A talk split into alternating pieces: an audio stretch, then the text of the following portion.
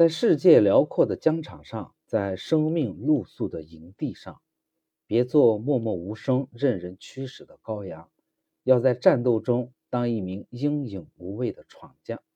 这是民营资本大佬、中直系实控人谢志坤生前最爱的诗句。谢志坤于十二月十八日早间猝然离世，享年六十一岁。根据今年的胡润百富榜。谢直坤以两百六十亿资产排名第二百四十一位。不过，这样的排名与其掌控的财富帝国其实并不相称。业内估计，中植系管理的资产超过两万亿。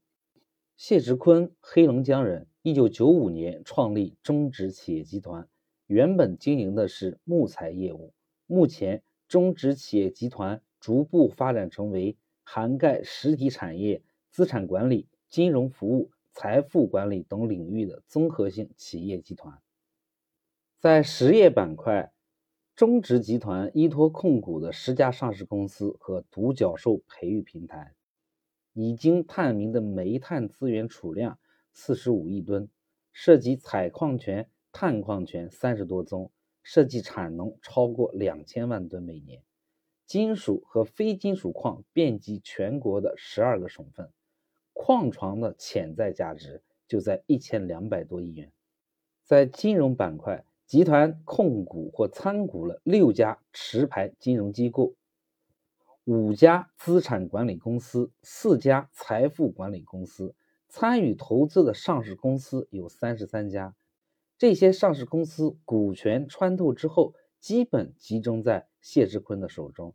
除了上述的三十三家上市公司之外，中植系还染指大明城、皇庭国际等等多家上市公司，在此我们就不一一列举了。谢先生的猝然离世，使这个神秘的万亿帝国渐渐地浮出水面，也危机四伏。首当其冲的就是接班人的问题。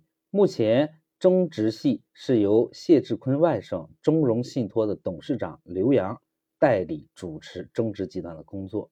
其次就是业务问题。简单的来说，中植系就两个业务：融资和投资。在融资端，依托于中融信托和四大财富公司源源不断的造血；在投资端，染指几十家上市公司，在资本市场上触角遍地。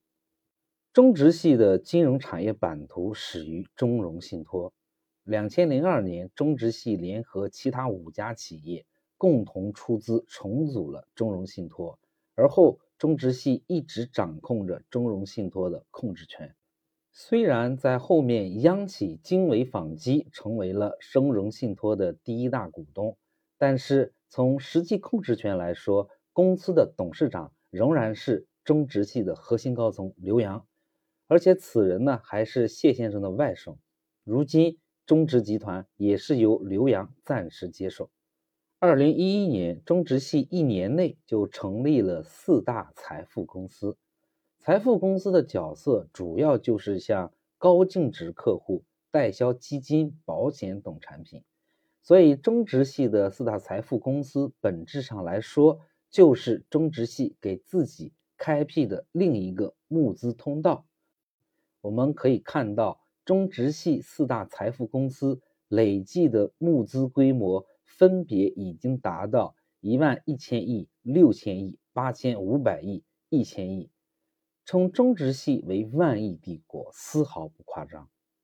甚至于我们看到的都是截止在某一个时间点的状态的数据。那么这几十年内，中植系通过股权。或以债权投资的方式，究竟投资了多少家上市公司？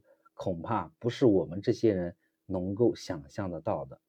那么，中植系融了万亿资金，投资了几十家上市公司或非上市公司，究竟要做什么呢？其实很简单，就是要赚投融资的利差。如果你去研究一下中植系的玩法，你就会发现“投资有风险”这句话。其实只适用于我们这些韭菜。我们一起来看一看中植系是怎么操作的。弹药充足的中植系搅动资本市场的第一步，就是通过债权或股权的方式，在上市公司掌握一定的话语权。紧接着就是将自己投资的非上市资产高价注入到上市公司，把一些甚至都不能正常经营的资产高价注入上市公司的后果，就是上市公司经营情况严重恶化。一旦上市公司经营恶化，中植系便可用白菜价取得上市公司实控权。获得实控权之后，就会将原有优质资产贱卖，由中植系或外部第三方接盘洗壳，最后把壳卖掉，获利退出。上市公司资产被处置之后，就剩下一个干净的壳子。此时再找一个谋求借壳上市的主体。获利退出就形成了一个完整的业务闭环。当然，也许还有另一种方式：如果上市公司还有包装的价值，就并购上下游产业链，做高上市公司市值，然后升值套利。不过，中植系的情况最近两年不太乐观，资本运作计划一再落空。比方说，天山生物债转股方案胎死腹中，宝德股份重大资产重组终止。而且中植系的实控上市公司状况连连，像梅尔雅、凯恩股份、宇顺电子均出现了不同程度的问题。在资本运作的过程中，有一家或两家企业出现障碍，也许正常。但现在与中植系关联的企业或多或少都出现了问题，种种迹象，甚至包括掌门人的猝然离世，或许都揭示了中植系的未来并不光明。